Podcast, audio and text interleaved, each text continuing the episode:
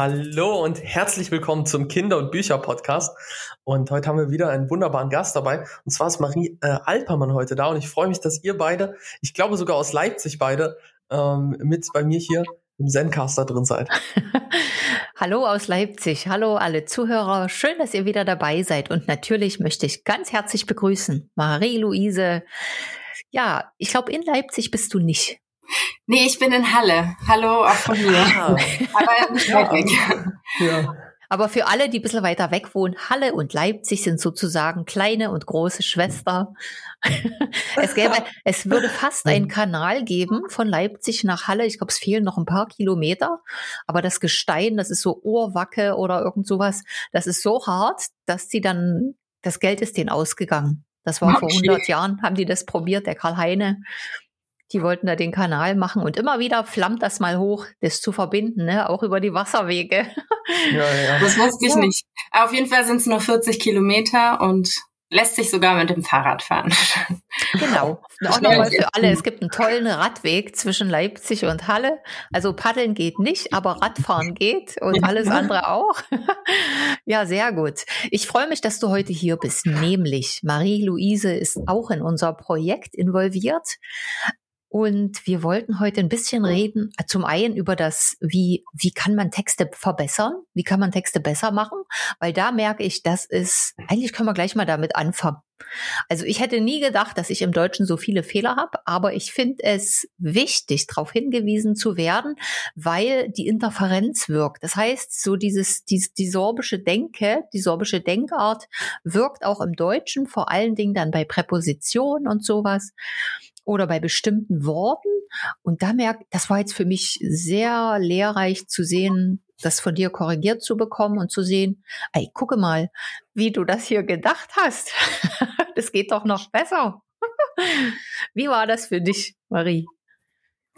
Ja, interessant. Ähm das meiste sind ja keine Fehler in dem Sinne, sondern irgendwie, wie ich es vielleicht sagen würde, oder? Ja. ja. Aber ähm, Präpositionsfehler passieren mir auch, äh, wenn ich aus den slawischen Sprachen oder also aus dem Serbischen übersetze ähm, und das nicht mit Abstand dann später nochmal lese oder selbst wenn ich es mit Abstand wieder lese, ich, ich merke meine eigenen ähm, Präpositionsfehler nicht. Und ich gucke tatsächlich auch selbst so oft was nach im Wörterbuch, äh, welche, welche Präposition da jetzt stimmt, weil vor lauter Ausgangssprache bin ich mir da nicht mehr sicher im Deutschen. Ja, ne? Und vor allen Dingen, wenn man so Sprachen mischt. Bei mir ist jetzt auch durch das Serbische kommt einfach nochmal eine andere Interferenz, jetzt auch im Sorbischen, dass ich merke, Präpositionen sind wirklich schwierig. Das ist wirklich die Herausforderung für den Übersetzer, es richtig zu treffen. Aber das denkt man gar nicht, ne, wenn man das äh, nicht mal gemacht hat, weil du sprichst ja perfekt Deutsch offensichtlich und ich auch, aber ähm, beim Schreiben ist es irgendwie schwieriger. Ja, also ja. beim Übersetzen vor allem. Mhm. Oder dann halt so bei Verben habe ich das auch gemerkt, dass, dass als dann so die Korrektur kam, dass es einfach nochmal schönere, präzisere oder anders formulierte Verben gibt, die das auch nochmal so, das klingt dann nochmal knackiger. Und die sind dir mhm. aber so eingefallen, ne, beim Gucken. Ja, so ziemlich spontan eigentlich. So ja. aus dem Bauch raus. Also, ja, ja. ja. Jetzt frage ich euch als Person sozusagen, die nicht so viel übersetzt, was macht euch am Übersetzen Spaß? ähm, also ja, tatsächlich, manchmal fühlt es sich an ein bisschen wie so Knobeln äh, oder Puzzeln. Ah, ähm, ah, ja, ja.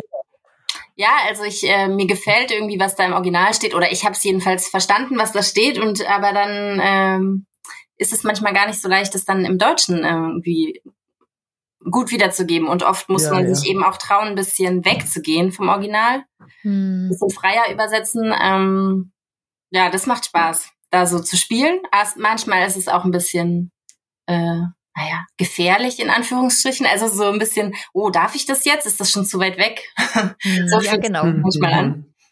Mhm. Ja, ja, das ist eine Gratwanderung. Ja, an sich mag ich das so von Satz zu Satz zu gehen und ähm, mit der Sprache irgendwie zu arbeiten. Und am Ende, wenn ich das dann lese und dann Stück für Stück wird da irgendwie so Literatur draus. Am Anfang klingt es immer alles holprig, aber je öfter mhm. wir das dann, ich das dann lese, äh, ja, das macht Spaß. Aber das heißt, du übersetzt vor allen Dingen Literatur, ne? Ja, eigentlich nur. Ja. Eigentlich nur. Aber vielleicht ist das auch gut so. Weil wir haben jetzt so gemerkt, ähm, ich glaube, der Übersetzerberuf war, ist gerade im großen Wandel. Er ist sehr betroffen von dem digitalen Wandel. Mhm. Und ähm, vor allen Dingen so, wie soll ich sagen? Also ich glaube, ganz komplexe Fachtexte braucht man immer noch Personen. Noch. Ja. Äh, Literatur schafft die KI auch, auch schlecht mit Fehlern. Und deshalb finde ich es ja gut, dass du Literatur machst. ja, das finde ich auch gut. Und ähm, ja, also ich habe auch noch nie fest Fachtexte übersetzt, ah, bis auf kleine Ausnahmen. Ähm, das ist ja irgendwie, kommt mir fast vor wie ein anderer Beruf. Also zumindest so Live-Dolmetschen, das könnte ich gar nicht. Dafür habe ich gar nicht die Ausbildung. Ja. Ich ähm, brauche viel Zeit und das immer wieder überarbeiten können und so. Und das, den Luxus habe ich wahrscheinlich nur bei Literatur. Ja. Wenn es ja. bezahlt wird und ich Zeit habe halt. Genau. Ähm, das macht mir Spaß auf jeden Fall. Und wie ist es bei dir? Übersetzt du ja, ich will noch mal, ich will noch mal zurück so. auf diese Übersetzer-KI. Also ich muss sagen, zum Beispiel, wir nutzen ja diese DeepL-Plattform. Das ist ja eine von denen. Und ohne die wäre unser Projekt ja gar nicht jetzt so möglich. Auch in der Kommunikation mit den allen englischsprachigen Mitarbeitern oder französischen oder was auch immer. Also von daher ist das eine große Hilfe. Aber ich merke so, dass es, dass ich gemischte Gefühle habe. Also ich finde das super und gleichzeitig erschreckend, wie schnell diese KIs lernen. Also ich habe das jetzt beim Sorbischen gemerkt, es wird oder es existiert schon eine, die heißt Sotra, sozusagen die Schwester, äh, eine KI oder ein System, das vom Deutschen ins Obersorbische und andersrum übersetzt. Und da arbeite ich auch mit dran, dass man da jetzt Parallelsätze erstellt, damit die immer besser wird. Und die hat noch gar nicht so viel. Die, die offiziell zugänglich ist, die hat immer noch viele Fehler. Aber ich bin jetzt freigeschaltet für die Beta-Version, die dann in ein, zwei Jahren oder ich weiß nicht genau wann auch in die Öffentlichkeit geht. Und ich muss sagen, die ist richtig gut. Also ich hatte jetzt voll ja. das Erlebnis, als ich da einen sehr komplizierten Text eingegeben habe und was rauskam. Da muss ich sagen, die hat Negation geschafft. Die hat alle möglichen komplizierten Ausdrücke geschafft. Die hat zusammengesetzte Wörter geschafft, wo sonst immer Schwierigkeiten sind, immer so die Fehlerquellen. Und da muss wow. ich sagen, ich bin gleichzeitig total erstaunt, was die mit noch gar nicht so einem riesen Korpus schafft und gleichzeitig ja. erschrocken, wie schnell das geht. Ich dachte, ja. da arbeiten wir jetzt zehn Jahre oder zwanzig für diese KI und wenn ich mal alt bin, na gut, dann oh. ist die oh. mal so weit. Und nein, nein, nein, das geht jetzt wirklich im Monatsrhythmus, kann man sagen, dass die viel besser wird. Und das macht mich schon, da muss ich sagen, wir sind mitten in der digitalen Revolution. Ne? Aber angesichts dessen, also was würdet ihr dann zum Beispiel sagen in Schulen, was sollte man dann eigentlich noch unterrichten? Müssen die Menschen dann, also ist es sinnvoll für uns als, als Menschen, äh, Kindern beizubringen, mehrere Sprachen zu sprechen oder wäre es sinnvoller, eine universelle Sprache zu haben oder einfach nur die Landessprache mitzubringen? Weil dann, dann hast du ja gar keinen Vorteil mehr davon, mehrere zu können, wenn sich das so extrem schnell auch entwickelt.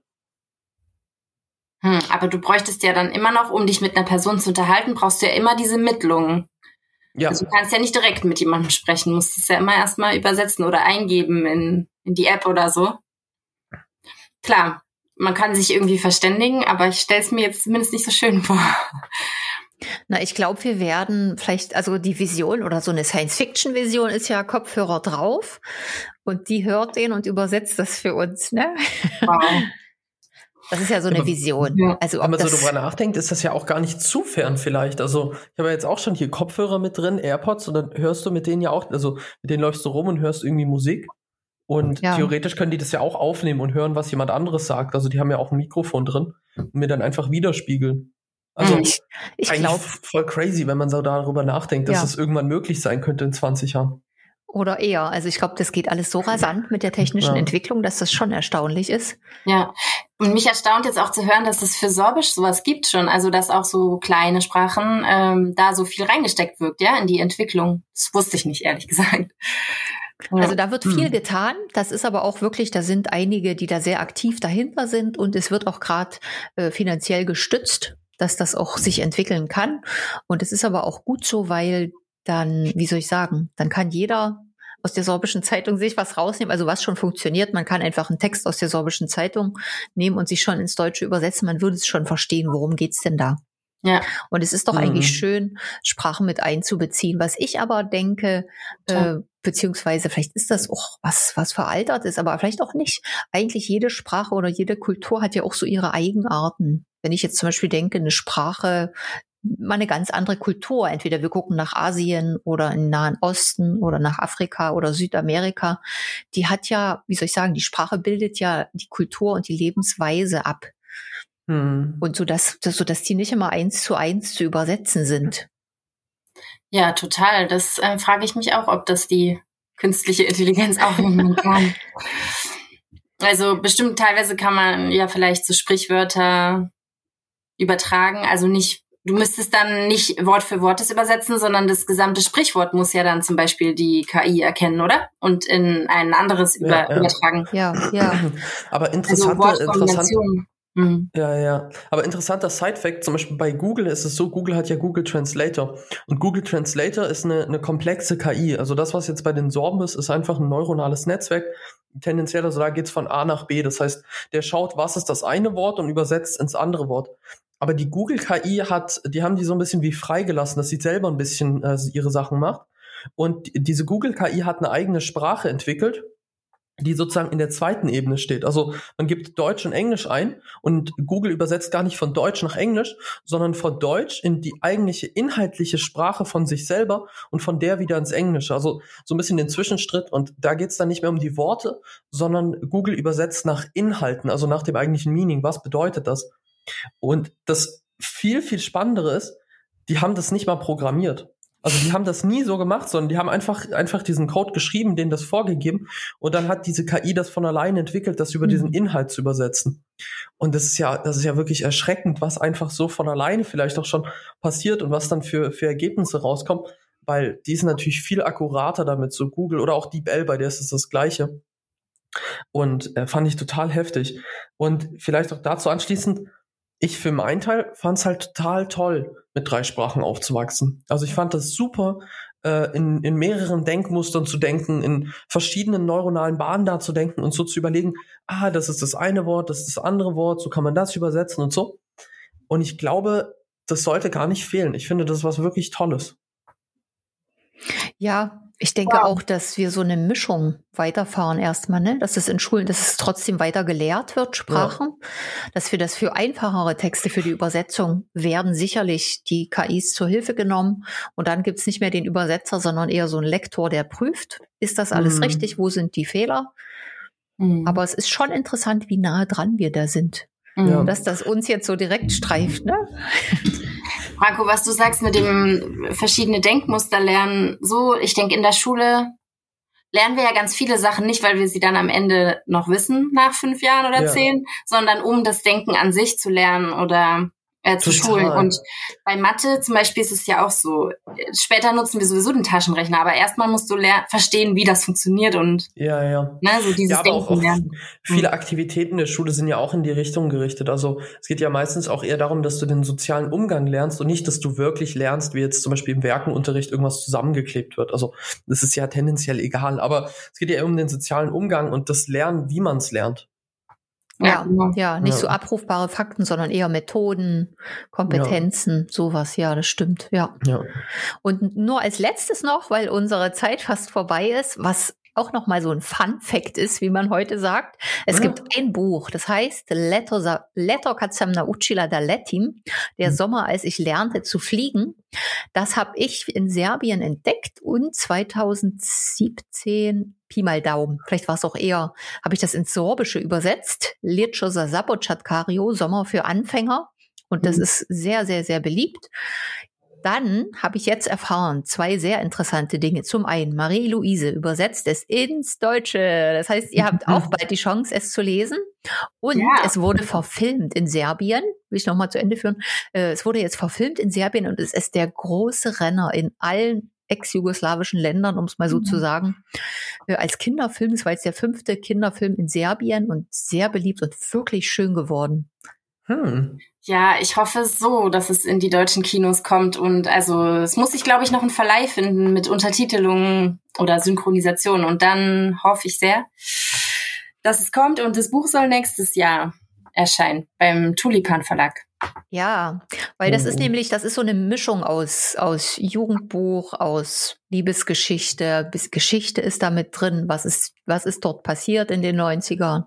Das sind wirklich, das ist wirklich so, so schön geworden. Das hat, da hat die Autorin Jasminka Petrovic wirklich einen Nerv getroffen und irgendwie es geschafft, das super zu machen. Ja. In diesem Sinne, bleib neugierig. Bojimer, Arrivederci. Vielen Dank, Marie-Louise, dass du heute hier warst. Sehr Und gerne. Vielen in welcher Dank Sprache wollen wir uns verabschieden, Marie? vielen, vielen Dank für die Einladung. okay, do widzenia.